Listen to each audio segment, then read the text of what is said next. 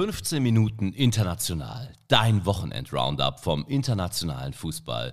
Presented by Create Football.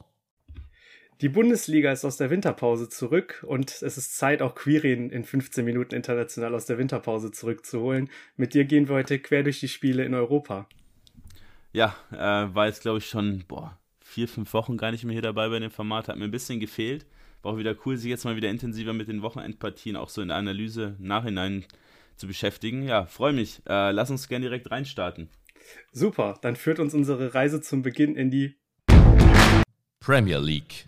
Und da schauen wir auf das Spiel Arsenal gegen United. Arsenal konnte United durch ein spätes Tor durch einen Kezia in der 90. Minute nach einer tollen Vorarbeit von Oedegaard bezwingen und somit den Sieg einfahren.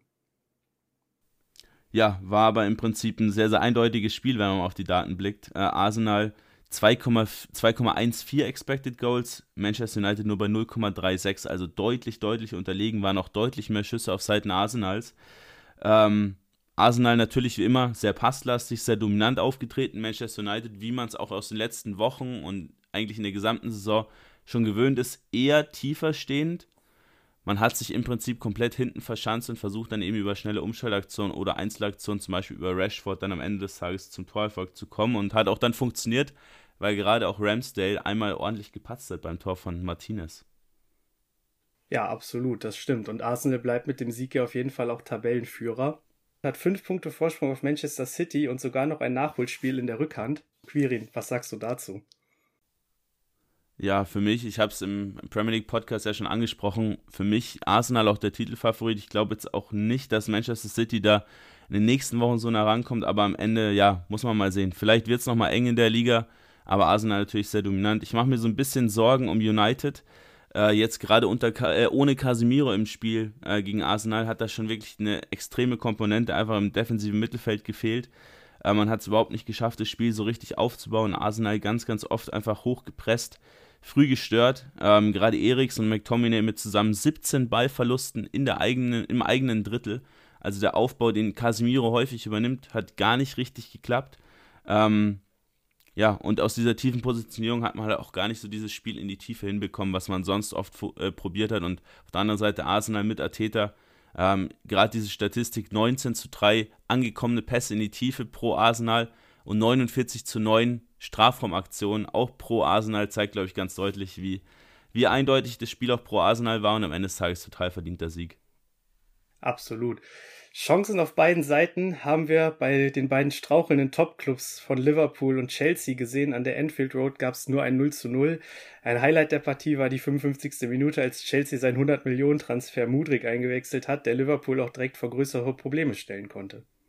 Genau, äh, Mudrik war so eins der Lebenszeichen Chelseas in dem Spiel. Grundsätzlich ein Spiel, was sehr, sehr ausgeglichen war, fast genau ausgeglichener Ballbesitz. Ähm, was aber spannend war, gerade wenn man mal auf die Ballverluste auch hier wieder blickt, Chelsea extrem viele Ballverluste in der eigenen Hälfte, also haben es oft gar nicht geschafft, von hinten herauszuspielen, was sie ja eigentlich so stark macht. Auch hier, ja, es fehlt einfach eine spielstarke Komponente auf der 6. Jorginho ist es schlichtweg nicht mehr.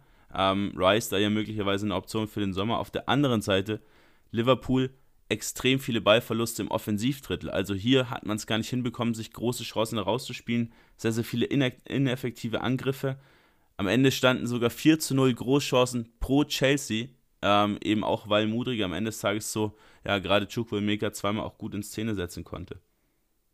Ja, trotzdem stecken beide Teams weiter im Tabellenmittelfeld fest und haben mittlerweile schon beide 10 Punkte Rückstand auf die Champions League Plätze. Das ist schon ein gehöriges Polster, was die Top 4 sich da oben zugelegt haben, würde ich sagen. Absolut. Ähm, denke auch, dass die beiden es schwierig haben werden, überhaupt nochmal in die Champions League-Ränge ranzukommen. Liverpool hat mir persönlich ein bisschen besser gefallen. Man hat äh, jetzt sogar auch ohne Fabinho, der in einem großen Leistungsloch steckt, ja, eine ordentliche Partie gezeigt. Auch Thiago endlich mal gegen den Ball. Sehr, sehr stark gewesen. Zehn Balleroberungen in der gegnerischen Hälfte. Ähm, ist wirklich ein guter Wert. Oft ja überspielt worden in den letzten Monaten. Ähm, Chelsea auf der anderen Seite deutlich zweikampfstärker dafür. Ja, bin ich sehr, sehr gespannt, äh, wie es mit den beiden Clubs weitergeht. Auch hier nochmal sehr auf unseren Podcast hingewiesen äh, zur Premier League, den wir vor ein paar Tagen aufgenommen haben. Da gerne mal reinhören, da sprechen wir noch deutlich mehr über die zwei Top-Teams. Wir machen jetzt einen kurzen Abstecher und gehen in die Niederlande und sind beim Rest der Welt. Da gab es am Wochenende das Top-Duell zwischen Feyenoord und Ajax. Feyenoord konnte durch einen richtig ansehnlichen Fernschuss, kann man sich gerne mal in den Highlights angucken, in Führung gehen. Ajax konnte durch Davy Klaassen dann ausgleichen. Insgesamt war das Spiel aber dann doch eher chancenarm, oder? Ja, war chancenarm. Ähm, ist immer noch, ja, für mich so ein bisschen ungewohnt, dass man Ajax doch recht passiv erlebt, dass Ajax gar nicht so wirklich in die Chancenkreation kommt. Man hat deutlich abgebaut jetzt unter Schreuder auch. Ich habe es dir vor dem Podcast schon gesagt, auch defensiv deutlich anfälliger. Timber jetzt auch verletzt. Ähm, man hat jetzt nach 17 Spielen schon so viele Gegentore und zwar 19 wie nach der kompletten letzten Saison. Also sowohl Ajax defensiv als auch Ajax offensiv deutlich weniger gefährlich. Tadic eigentlich der Einzige, der da so ein bisschen heraussticht, aber man hat einfach so diese Dribbelqualität von Haller, äh, von, von Anthony und die äh, Physis von Haller gar nicht richtig ersetzt bekommen. Ähm, ein Indiz dafür, null Dribblings in die Box von Ajax in der gesamten Partie. Auf der anderen Seite Feyenoord stehen super da. Ähm, einige Punkte schon vor Ajax, aber trotzdem die Top 5 in den Niederlanden. Nur fünf Punkte insgesamt auseinander. Damit gehen wir weiter ins Nachbarland der Niederlande und zwar in die Bundesliga. Und hier regnet es am Wochenende Tore und zwei Mannschaften kamen dabei ganz besonders unter die Räder. Vor allem der Ex-Verein von Davy Klaassen, Werder Bremen, musste sich in Köln mit 7 zu 1 geschlagen geben und lässt in dem Spiel meiner Meinung nach die Bundesliga-Tauglichkeit so ein Stück weit vermissen. Der FC wird zum Tore-Schießen eingeladen und nach 36 Minuten stand schon ein 5 zu 0 auf der Anzeigentafel. Steffen Tigges, zwei Tore, zwei Vorlagen, auf jeden Fall einer der sehr guten und herausragenden Spieler beim FC. Sein Tor aus 45 Meter Entfernung kann man sich auch in den Highlights nochmal anschauen. War ein starkes Ding. Ansonsten auch andere schöne Tore dabei. Werder hält auf jeden Fall an Groß auf der 6 fest. Das finde ich ein bisschen überraschend, gerade dass da nicht auch mal früher gewechselt wurde. Und auch die Kombi aus ähm, Stark und Weiser reißt aus meiner Sicht immer wieder Lücken in die Defensive, weil Weiser sowieso immer sehr offensiv agiert und Stark sehr nach vorne verteidigt. Und ich würde in Zukunft eher sagen, Stark mal auf der 6 ausprobieren und Pieper in die Innenverteidigung, oder Quirin? Ja, sehe ich ähnlich. Du hast bei Werder dieses große Problem, dass einfach immer wieder ein Loch entsteht, gerade in diesem System, was man jetzt spielt, mit einem Sechser, zwei recht offensiv ausgerichteten Achtern davor. Ja, da hatte Köln recht leichtes Spiel und gerade wenn du gegen so Qualitätsspieler wie den Skiri spielst, Köln, die das Zentrum generell auch ganz gerne mal dicht machen, wenn Meiner, wenn Keins ins Zentrum reinziehen, ähm, da muss man dichter stehen, da muss man besser verteidigen. Deswegen auch hier vielleicht nochmal eine Option, wenn man stark da nicht hinstellen will, nochmal nachzubessern. Grundsätzlich Köln auch sehr, sehr effektiv gewesen, muss man klar sagen. Siebenmal aufs Tor geschossen, siebenmal getroffen. Spiel war an sich, auch wenn es ein bisschen verrückt klingt, an sich recht ausgeglichen. Aber Bremen hat es eben nicht geschafft, Köln daran zu hindern, wirklich Großchancen zu kreieren. Und 6 zu 0 Großchancen am Ende natürlich recht eindeutig. Aber an sich, wenn man nur aufs Mittelfeld blickt, ähm, war es ein recht ausgeglichenes Spiel, fast gleich viel Ballbesitz auf beiden Seiten. Aber ja, diese Umschaltaktion der Kölner, die dann am Ende des Tages, als Bremen ein bisschen aufmachen musste, auch nochmal gesessen haben, haben das Spiel natürlich dann am Ende dann auch ordentlich in die Höhe geschraubt. Dann bin ich jetzt mal gespannt, was du zu dem anderen Verein sagst, der unter die Räder gekommen ist. Wir sprechen über den SC Freiburg von Christian Streich. Beim VfL Wolfsburg wurde man mit 6 zu 0 demontiert. Die Wölfe setzen damit ihre ungeschlagen Serie fort und sind jetzt schon bei neun ungeschlagenen Spielen in der Bundesliga in Folge. Ja, die haben einen brutalen Lauf gerade mit Kovac. Überrascht mich auch so ein bisschen. Gab es am Anfang doch so ein paar Querelen in der Saison. Jetzt hat man sich da sehr, sehr gut gefangen man hat eigentlich immer wieder Probleme, auch wirklich gute Torchancen zu kreieren, aber jetzt gerade, wenn ein Wimmer in Topform ist, wenn ein Wind in Topform ist, ein Matcher, ähm, Felix, der da immer auch besser in Form kommt auf der Zehnerposition, die drei haben da wirklich super harmoniert, es hat wirklich gut funktioniert. 5 zu 0 Großchancen, auch hier recht eindeutig, aber ansonsten auch hier eigentlich eher ein ausgeglichenes Spiel, aber auch hier ähnlich wie bei Köln gegen Bremen hat es Freiburg eben nicht geschafft, die, die Wolfsburger wirklich an wirklich sehr, sehr guten Abschlusspositionen zu hindern. Wenn man nur mal drauf blickt, dass zum einen beide Teams gleich oft aus dem Strafraum aufs Tor geschossen haben, aber dass deutlich mehr Schüsse der Wolfsburger wirklich auf dem Tor gelandet sind, ähm, als ja, die Freiburger Abschlüsse, muss man schon klar sagen, dass Wolfsburg einfach defensiv viel, viel kompakter gestanden ist als die Freiburger. Und da lag es vor allem auch an Höfler, der eine recht geringe Zweikampfquote in dem Spiel aufweisen konnte, dass man es einfach gar nicht geschafft hat, Wolfsburg vom eigenen Tor fernzuhalten. Ähm, ja, und diese ganzen vertikalen Pässe, die Freiburg normalerweise spielt im Aufbau, die wurden von den Wolfsburgern zudem durch diese Kompaktheit eben unterbunden. Genau, und nach diesen ganzen Torfestivals würde ich sagen, gehen wir mal ins nächste Land und zwar in die La Liga. Und da stellen wir uns die Frage, ob San Sebastian die neue dritte Kraft in Spanien sein kann. Nach dem 2 0 Erfolg über Rayo Vallecano hat man auf jeden Fall den dritten Tabellenplatz gefestigt und bereits sieben Punkte Vorsprung auf Atletico Madrid. Die letzten fünf Spiele konnte San Sebastian auf jeden Fall alle gewinnen. Genau, jetzt geht es unter der Woche gegen Barcelona in der Copa und am Wochenende gegen Real Madrid in La Liga. Dann wird man mal sehen, wie gut Real, äh, Real äh, Sociedad tatsächlich in der aktuellen Saison drauf ist. Gefallen mir wirklich gut, haben am 30. Oktober das letzte Mal verloren gegen Betis. Jetzt auch Oyarzabal und Barenechea von der Verletzung zurückbekommen. Merino fällt dafür aber aus, aber es hat man sehr, sehr gut aufgefangen, weil man unter Alguacil ein ziemlich untypisches System eigentlich an den Tag legt. So ein 4-3-1-2-System hat verzichtet. Vorrangig eben wegen diesen, wegen diesen langen Ausfällen von Oyarzabal und Barenechea auf Flügelspieler, geht auf drei, ja, wirklich zentrale Mittelfeldspieler. Davor David Silva, mit kompletter Narrenfreiheit auf der 10 und davor, ja, Sirlot netzt, netzt gut. Ähm, man hat deutlich mehr Expected Goals als der Gegner auch hier wieder im Spiel gehabt, obwohl man gar nicht ja, diese Passdominanz wie gewohnt ähm, an den Tag legen konnte. Aber tatsächlich ein Team, was sehr, sehr viel selbst kreieren kann, vorne effektiv ist, hinten wenig zulässt. Ähm, also haben alles, um ja auch nächstes Jahr vielleicht in der Champions League zu spielen. Absolut, das sehe ich genauso. In der Serie A. Erlebten wir am Wochenende zwischen Juve und Atalanta eine wahre Achterbahnfahrt. 3 zu 3 endete das Spiel. Ziemlich früh geriet Juve durch Lokmann in der vierten Minute schon in Rückstand. In der 25. Minute gab es dann eine ziemlich kuriose Szene. Nach einem Foul von Ederson im Strafraum von äh, Atalanta blieb die Pfeife des Unparteiischen erst stumm. Dann ist Di Maria ihm tatsächlich hinterhergerannt und hat ihn am Trikot gezupft. Zu seinem Glück hat der Videoassistent dann eingegriffen und tatsächlich auf Elfmeter für Juventus entschieden, den Di Maria dann auch zum 1 zu 1 verwandeln kann. Aber die Szene war schon echt legendär, fand ich. Ja, Juventus will sich nicht nochmal abziehen lassen, nachdem man schon 15 Punkte verloren hat unter der Woche, äh, wegen ja, diversen finanziellen Geschichten, die, auf die wir jetzt gar nicht tiefer eingehen wollen. Ähm, da wurde, glaube ich, schon genug drüber berichtet. Aber ja, Juventus, die sich jetzt ja so versuchen, als Team noch enger zusammenzufinden, nachdem man jetzt eben äh, im Mittelfeld der Tabelle angesiedelt ist, nach diesem ordentlichen Punktabzug, ähm, haben auch das Spiel eigentlich dominiert, hatten die deutlich besseren Torchancen, auch der Expected Goals Wert deutlich pro Juventus.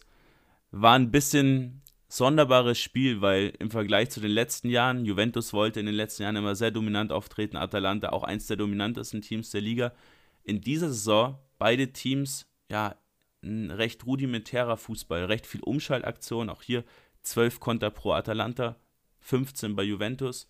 Man will eigentlich gar nicht unbedingt den Ball haben. Juventus hatte ihn ein bisschen mehr, hat es dann auch geschafft, über diese Konter immer wieder gefährliche Chancen zu kreieren. Aber auf der anderen Seite, ja, du hast gerade schon gesagt, Lookman hat getroffen, sogar doppelt, plus ein Assist. Drei von vier Torschüssen von Atalanta hat er auch vorbereitet. Ähm, der absolute Shootingstar aktuell dazu, Boga auch zwei Vorlagen geliefert und Heulund vorne drin.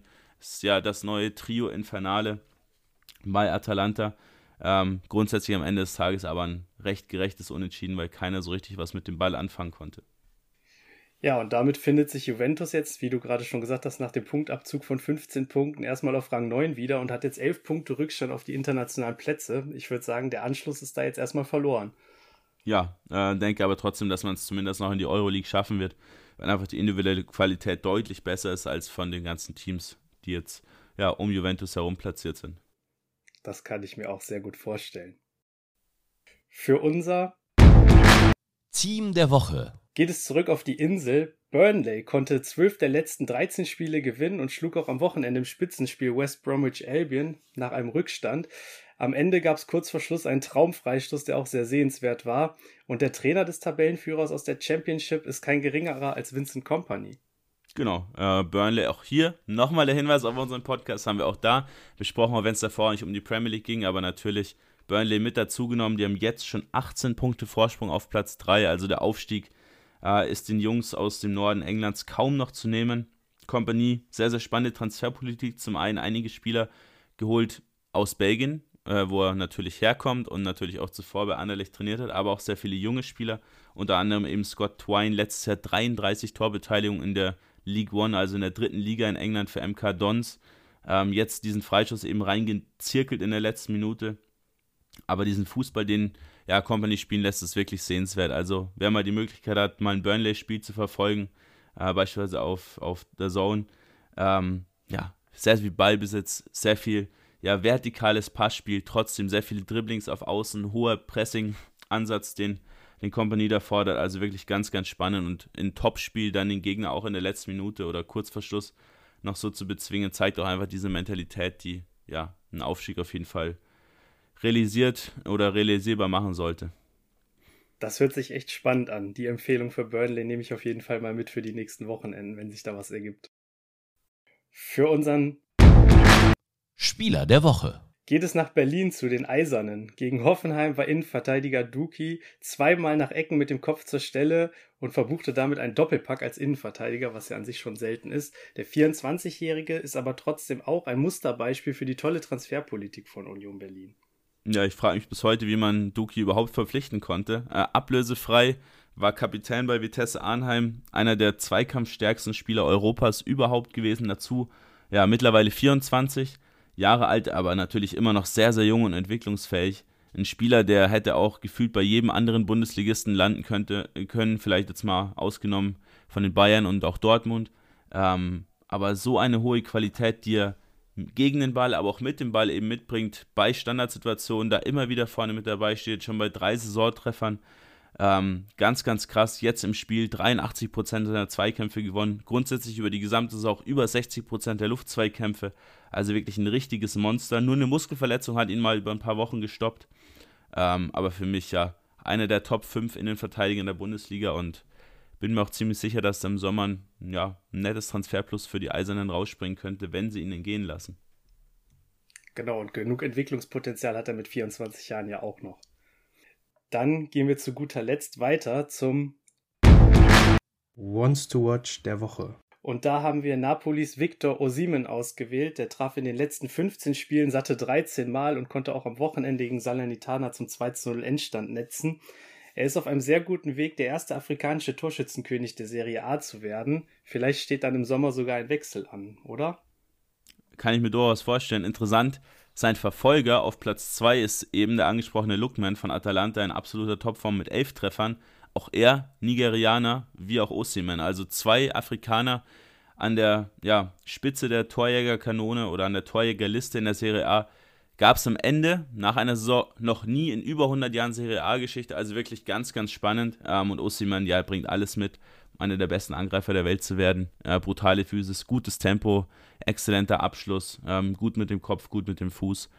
Äh, Würde mich nicht wundern, wenn sich da im Sommer ähm, ein paar Geldkoffer aus England, zum Beispiel aus Chelsea oder von Manchester United, ähm, nach Neapel bewegen und ja, dann den Jungen auf die Insel holen ja, insbesondere bei Chelsea sitzt das Geld ja im Moment sehr locker. Damit sind wir soweit durch für diese Woche. Man kann äh, noch empfehlen, unter der Woche, morgen geht es schon weiter mit unserer heimischen Bundesliga. Da schauen wir mal, ob Freiburg und Bremen sich etwas erholen können von den Klatschen vom Wochenende. Und die letzten Worte, Quirin, überlasse ich dir. Ja, war jetzt kein ultra spektakulärer Spieltag, muss man sagen. Frankreich hat ja auch Pause, da war, wurde Pokal gespielt. Ähm, bin schon gespannt, wie es jetzt unter der Woche weitergeht und am nächsten Wochenende gerade Sociedad mit zwei Topspielen vor der Brust. Sehr, sehr spannend. Ähm, ja, ich freue mich drauf, wenn wir uns hier in zwei Wochen wieder hören.